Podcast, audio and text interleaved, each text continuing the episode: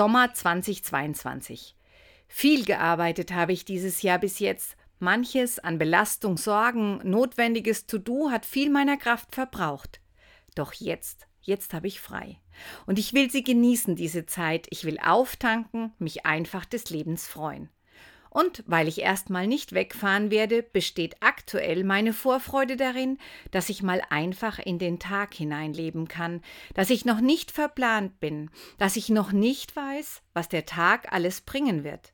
Und dass ich überlegen kann, ob ich den Besuch bei einer Freundin mit einer kleinen Radtour verknüpfen werde, ob ich mal einfach zwei Stunden lang ein Buch lesen will oder doch die große Kelleraufräumeaktion starten sollte.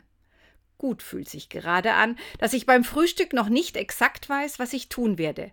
Aber heute Abend werde ich hoffentlich zufrieden zurückblicken können, was mir dieser Tag mit all seinen Wahlmöglichkeiten Frohmachendes ermöglicht hat, was ich mir ermöglicht habe.